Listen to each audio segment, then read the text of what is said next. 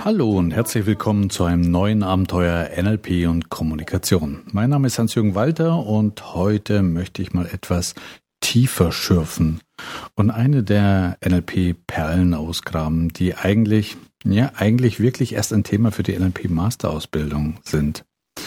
Aber erstens weiß ich ja, dass es sicherlich den einen oder die andere unter euch gibt, die bereits das NLP Practitioner Zertifikat an der Wand hängen hat.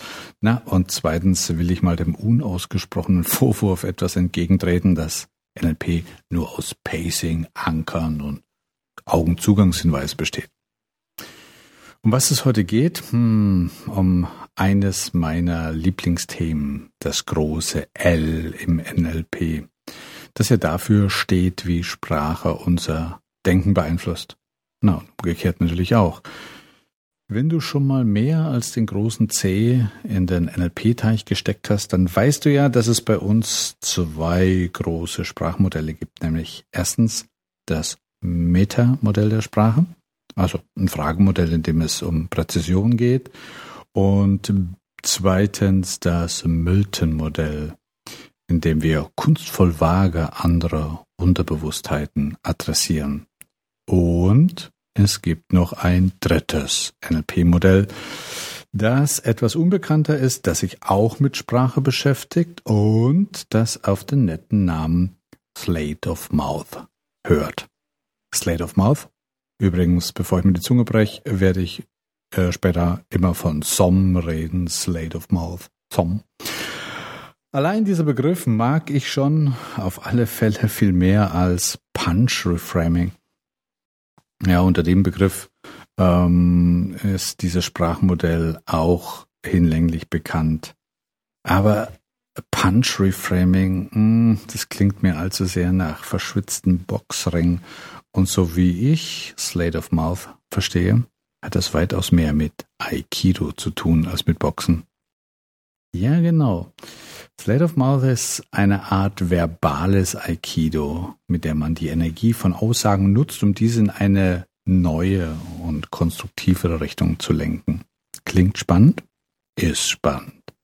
Allerdings auch etwas anspruchsvoller als dem anderen einfach verbal auf die Nase zu hauen.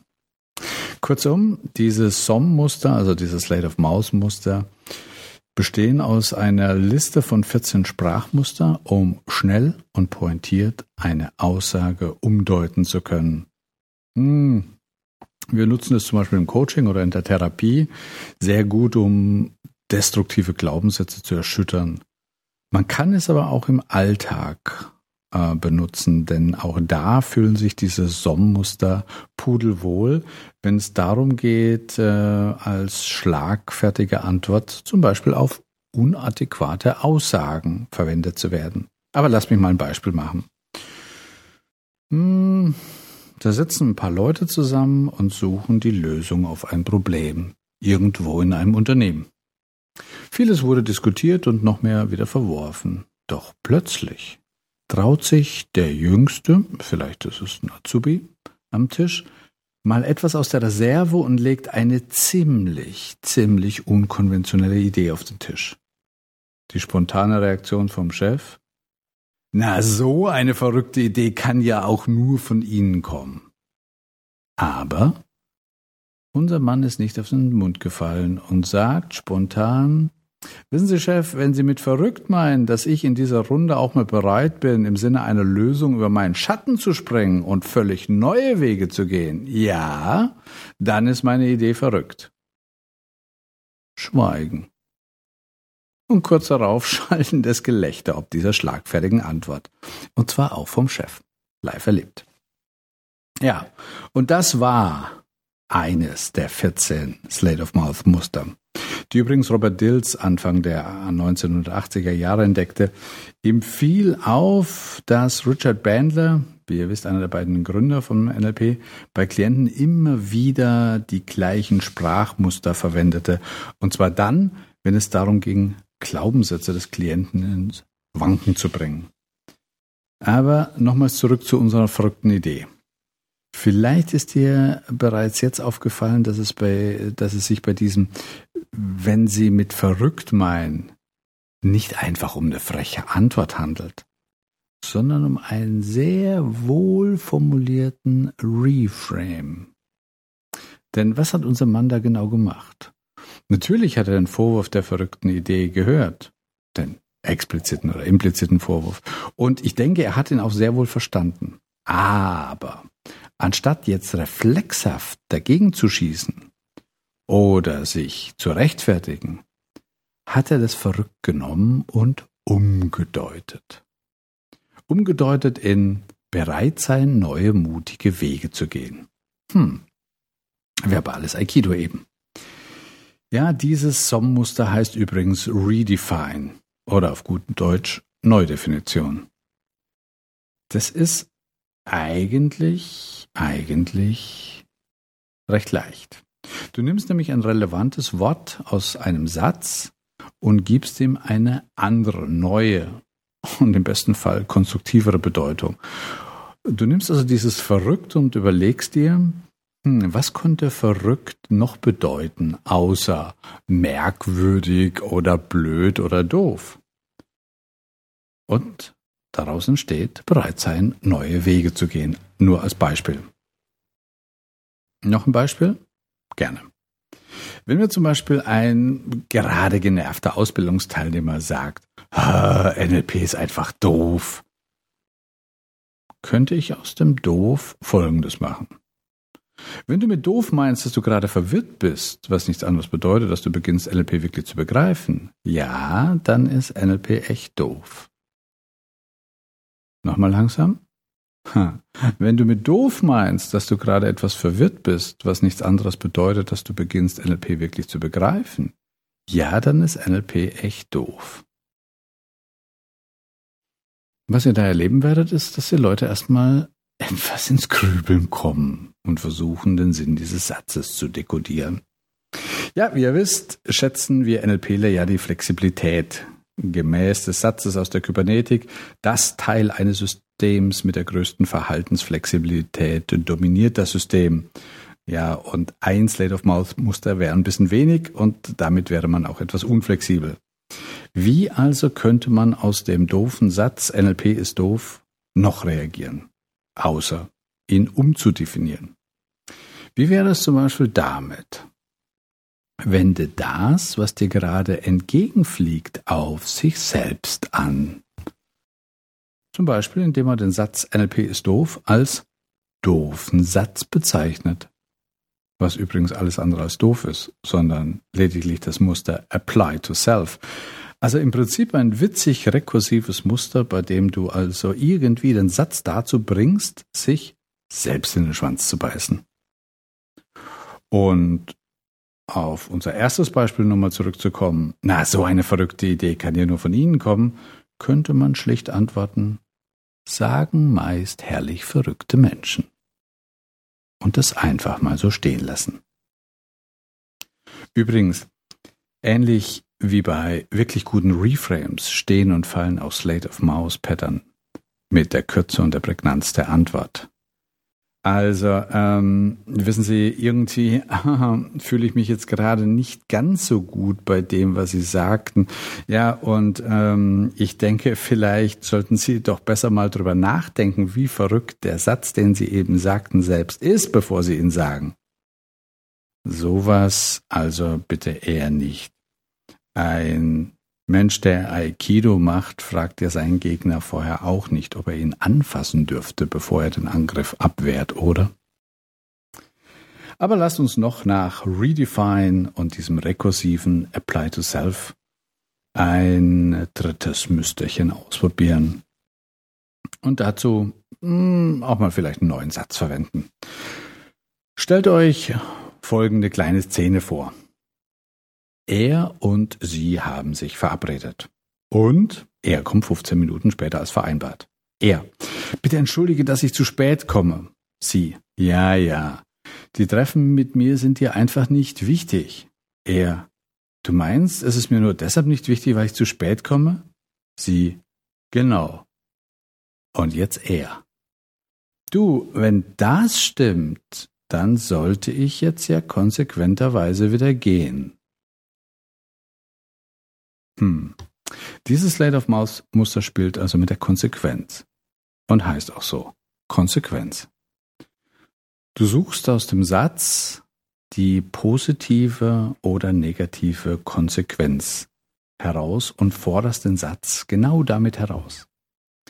Wenn es also wirklich so ist, dass jeder, der ein paar Minuten zu spät kommt, damit nichts anderes zum Ausbruch bringt, dass ihm das Treffen nicht wichtig ist, dann ist es ja nur konsequent, wieder zu gehen. Denn warum sollte man an einem Treffen teilnehmen, das einem nicht wirklich wichtig erscheint? Hm. Konsequenz. Bist du jetzt etwas verwirrt?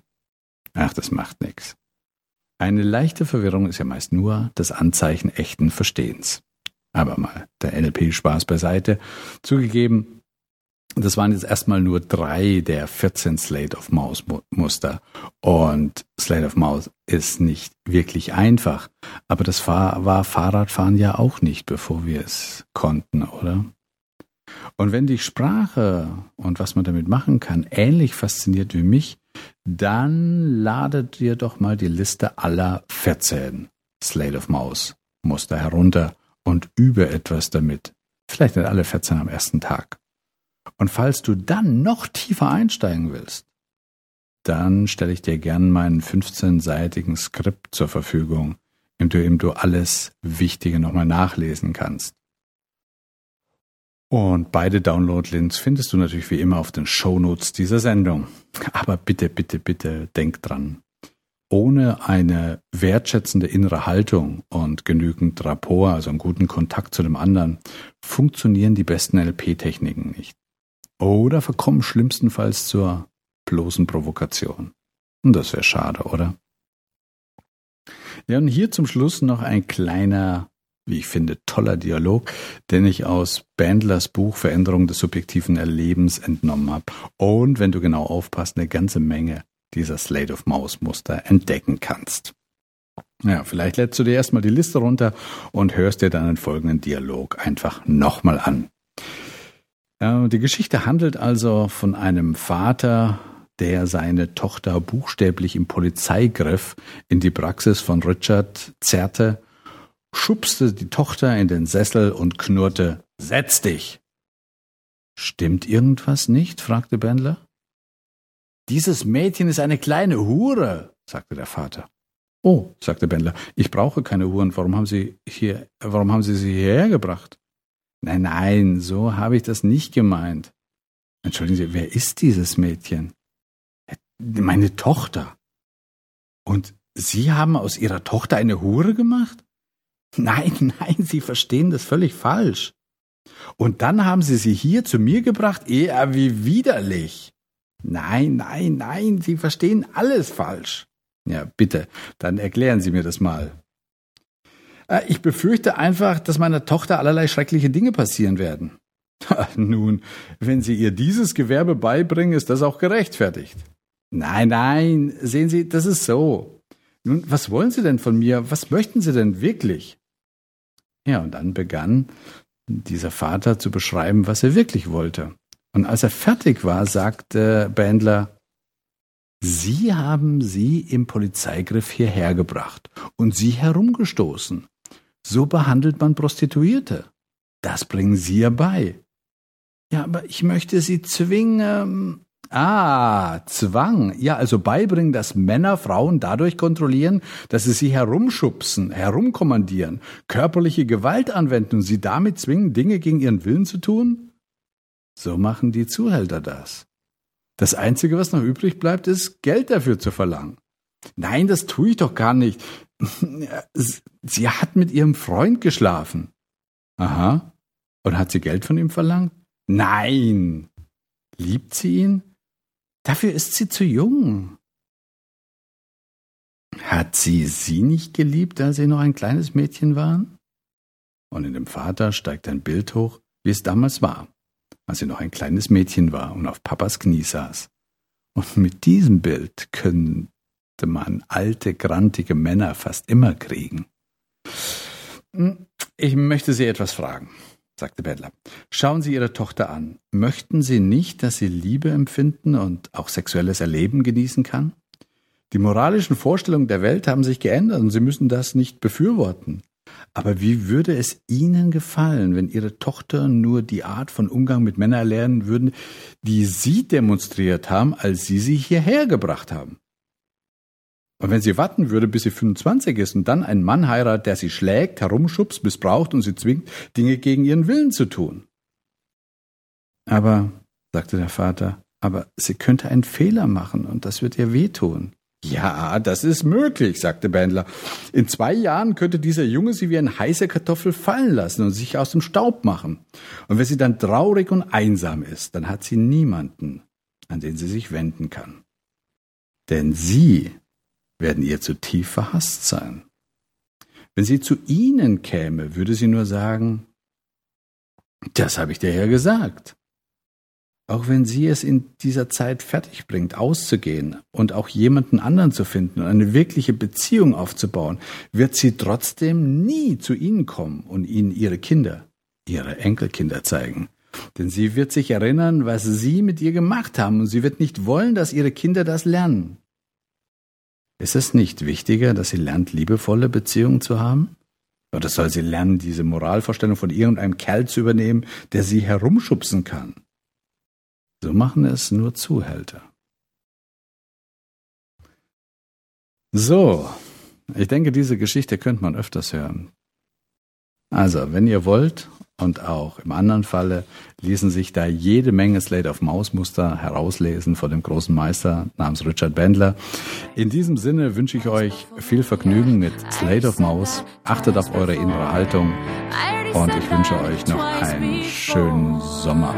Bis zum nächsten Mal. Tschüss und Servus, euer Hans-Jürgen.